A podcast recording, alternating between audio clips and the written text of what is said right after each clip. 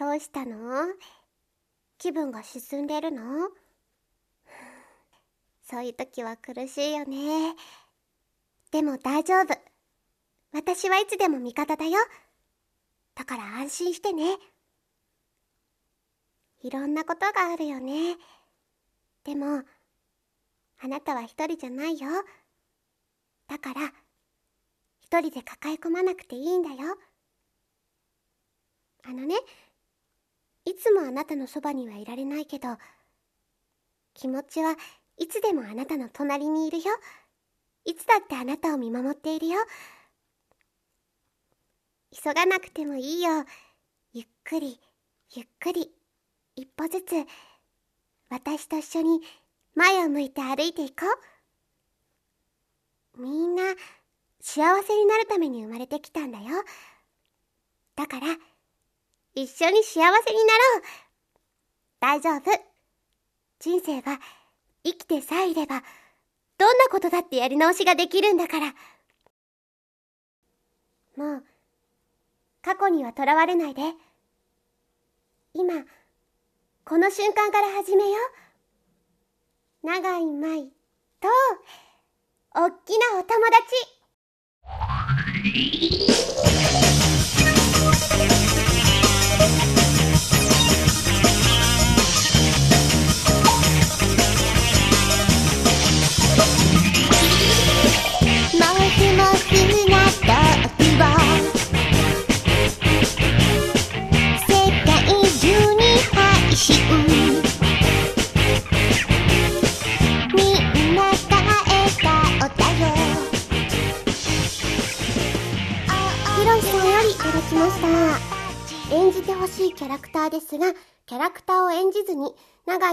ままでマイニャンファン一人一人に向けて言ってほしい言葉があります。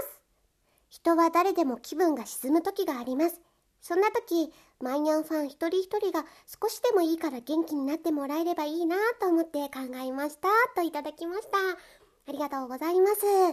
はい、えー、ひろしさんからいただいたんですけれどもアレンジをしてしまいました。なので、長井がそんな時に伝えたい言葉だったりします。すっごいわかるの。あのー、うまくいかないことってあるよね。うん。本当に想像もしなかった辛い出来事にぶつかることもあるよね。その時は、あ、なんで自分がこんな目にって思うんだけど、今、その時のことを考えると、ああれは私に必要だったんだなって思ったりします。本当にどうしようもならない時に自分がやってきてよかったと思うのはまずは環境を変えること。とにかくその自分を壊してしまいそうな場所から抜け出すことが一番いいかなって思います。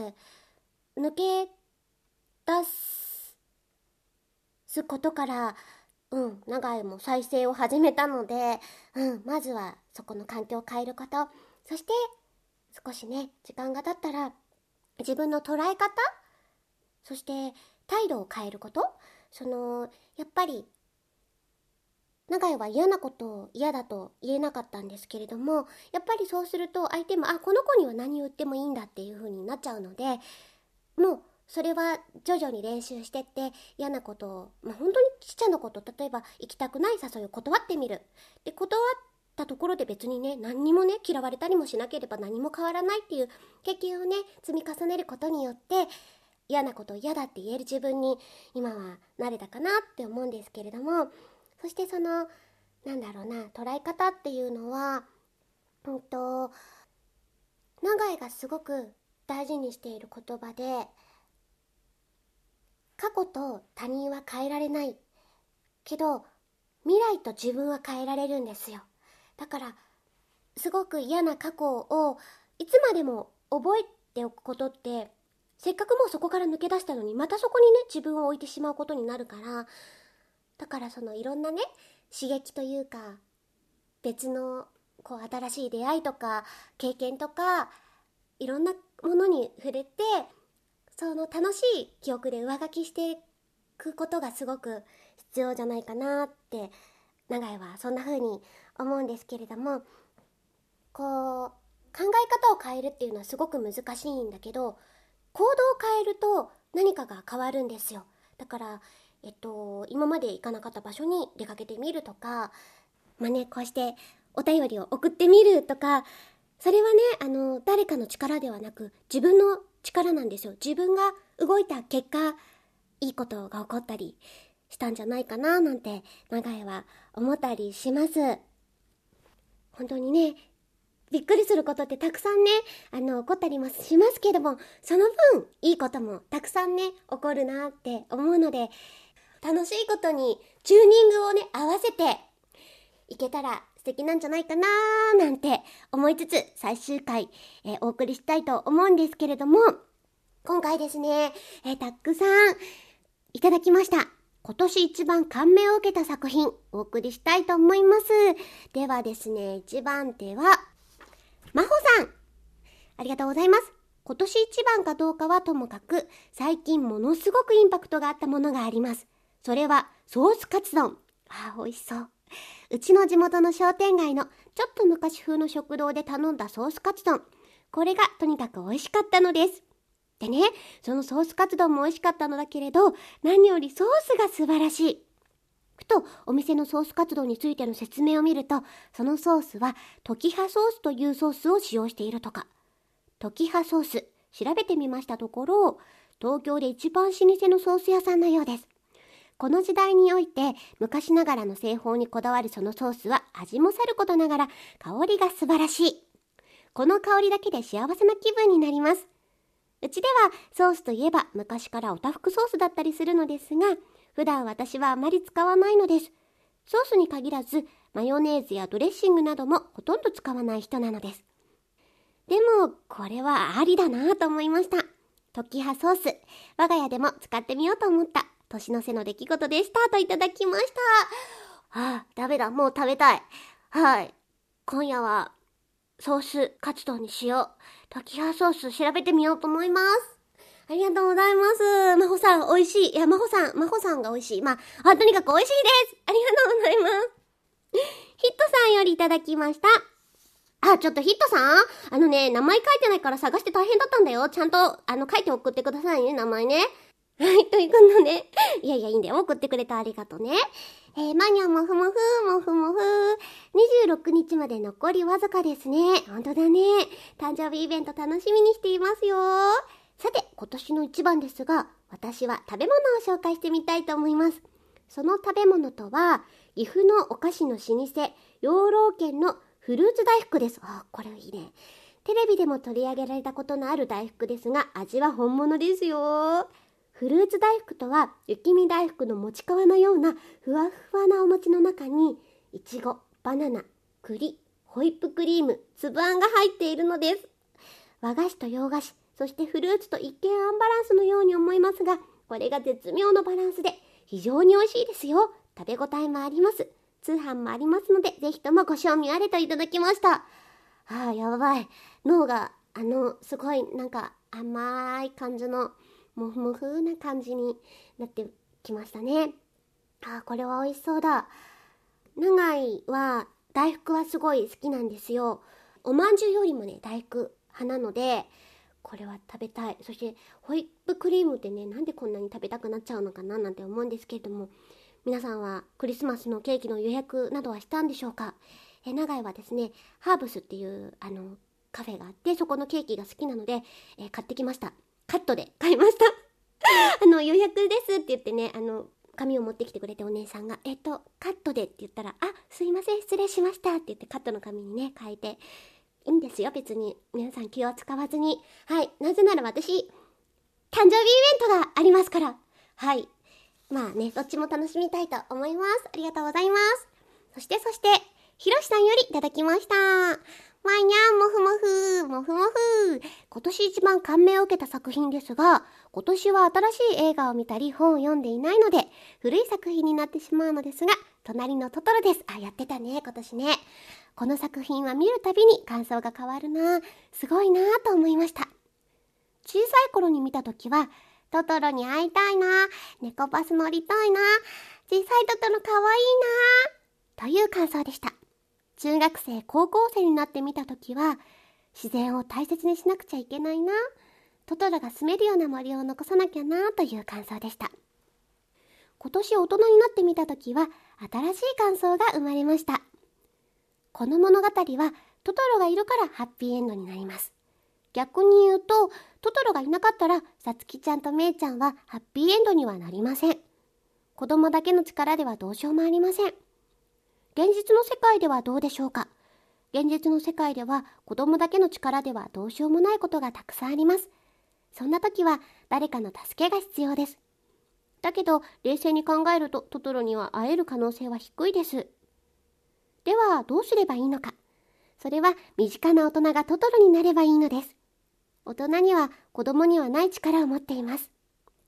それは経験だったり、知識だったり、お金だったり様々だけど、トトロになって子供たちをハッピーエンドの方向へ導けばいいのです。この映画は父親に母親に学校の先生に全ての大人に子供たちを幸せにするような大人になりなさいと言っているように僕は感じました。昔の作品だけど、いつ見ても新しい発見があるから古ぼけないなぁと思いました。以上が今年一番感銘を受けた理由です。もうすぐクリスマスですね。なんかサンタさんと似ていますね。誰かが誰かのサンタさんになれるみたいな。でも、サンタさんもどこかにいますよね。と、いただきました。すっごい感動した、これ。うん。そうだね。ジブリ映画って本当に人それぞれ捉え方があるから、本当にこうジブリ映画の話をすると、いろんな、あ、そこかとか、ね、あの感動ができるからすごく素晴らしいし本当におっしゃる通りで長井もねあの見る年代によって違う感想を持てるところが本当に深くできてるなって思って好きだったりするんですけれどもこれを読んでて思ったのが今私たちがこうして成長して大人になれてるのはトトロがいたからなんですよ。たくさんの育ててくれた大人たちがいたからなんだなってことをまず思いました。で、そうだね。その、自分自身が自分自身のトトロになってもいいと思うんですよ。だから、まず自分を大事にしてあげること。で、自分が満たされたら力が、パワーが湧いてくるから、そしたら人の力になることってできるじゃないですか。だからまずはとにかく最大に自分を愛してあげる。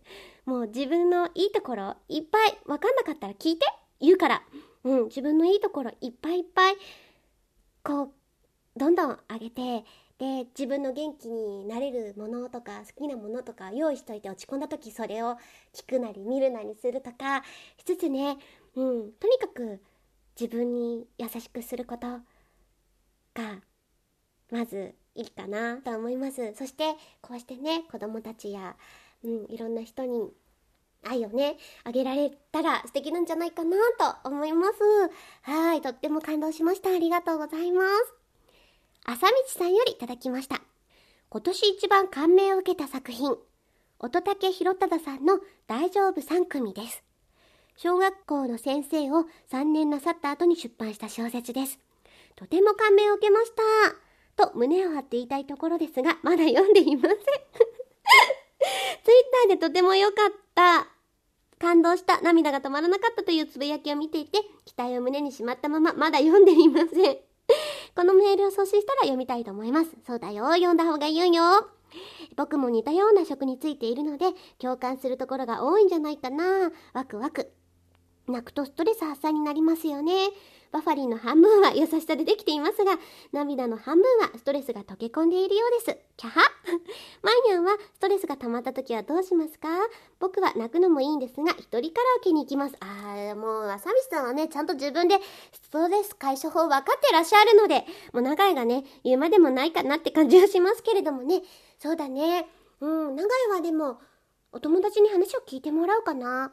うん、まずあの吐き出してで整理する？何が起こっているか整理してそれでその時はガーって言ったらもうあとは引きずらない？うんだって過ぎたことはしょうがないからね。うんそんな風にしたりしています。そっかカラオケ行くもいいしとにかくそのもやもや考えてそこにとどまっているのが不健康なのであのいろんな刺激を与えます。であとはすごい嫌な気分の時に曲を聴かない。あのなんかその曲は全然悪くないのにその時の感情を思い出すじゃないですか。だからうんなんかそういう風にしたりしていますけれどもね。はい。ぜひぜひ読んでみてください。長いも読みたいと思います。アギー刑事さんよりいただきました。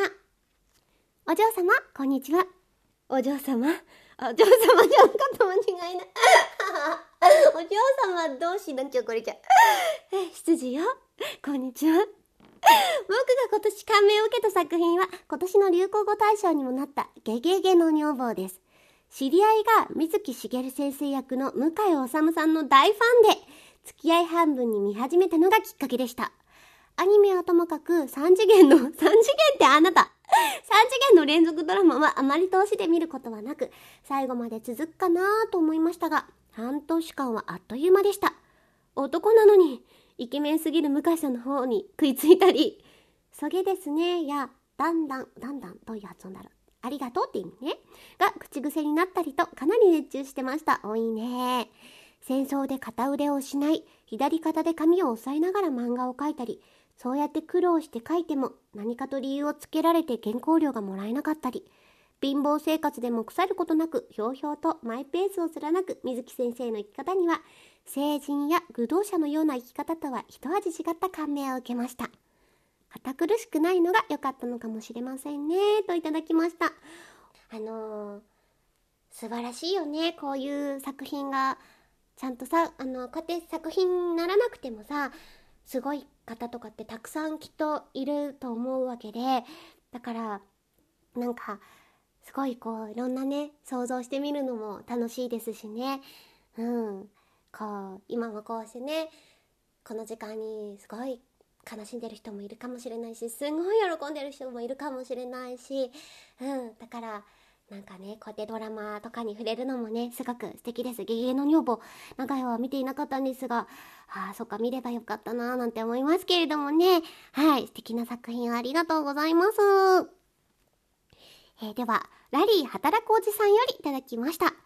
ブログで募集していた今年一番感銘を受けた作品ですが、僕が感銘を受けた作品は NHK のアニメ、野菜の妖精です。以前土曜の朝に放送していて、歯磨きをしながら何気に見ていました。するとどうでしょう？心が穏やかになるような優しい気持ちに。その後、あまりにもハマってしまい、夏頃に放映された 3D 映画も見に行きました。きっとそんなに人気ないだろうと思っていましたが、失礼だよ。えー、なんと、300席ある客席の299人が家族連れその中で一人真ん中の席で子供に混じり 3D メガネで感情いいと思うよ。うん、見たいものはどんどん行くといいと思うよ。えー、映画は素敵な内容でしたよ。それと僕からの質問です。今年1年を漢字で表すならどんな漢字ですか？僕は働くという字です。ええあれのように働き通した一年でした。おかげでボーナスが過去最高でしたけどね。あ、いいじゃん、いいじゃん、いいじゃん、いいじゃん、なんか買って、なんか買って。そうだよ。いいんだよ、自分のために使ってね。えー、ということで、いただきました。ありがとうございます。ああ、そっかそっか。でも、あれだね、これもね、堂々と働いた年だってこう言えるのがね、すごいね。それだけ頑張ったんだね。長いわ。ほんとね、まずツイッターを始めたでしょ？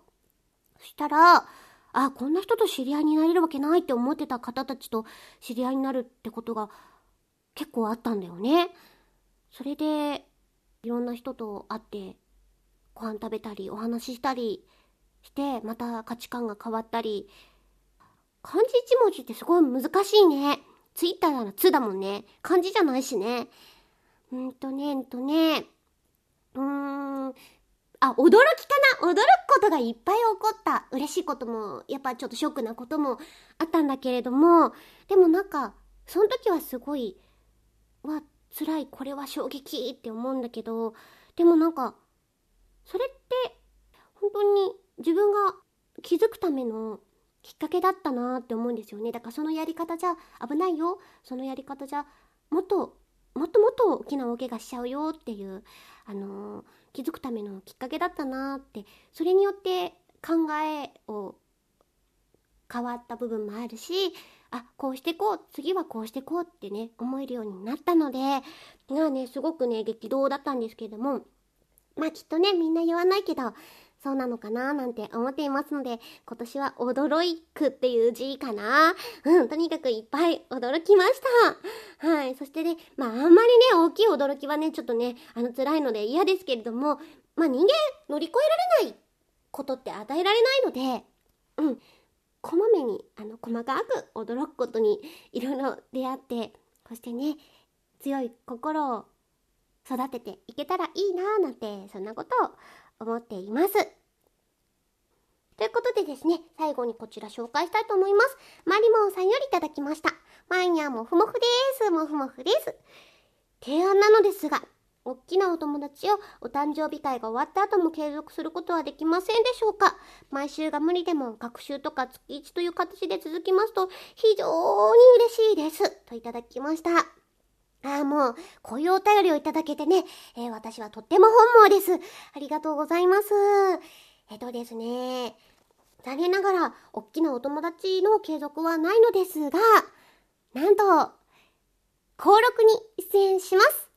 2月6日のお昼にですね、某番組の公開録音に参加させていただきます。えー、そしてですね、登録とはまた別にお歌なんかも歌わせていただいたりするので、もし都合が良かったら遊びにいらしてください。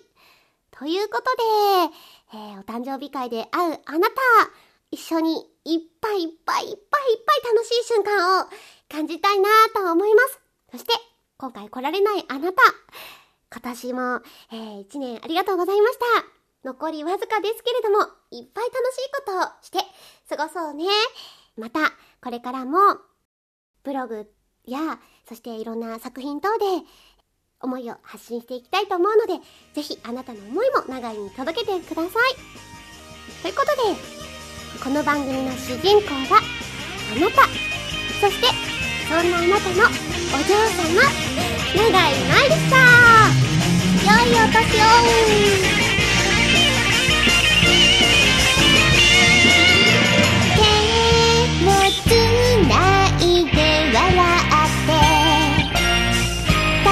言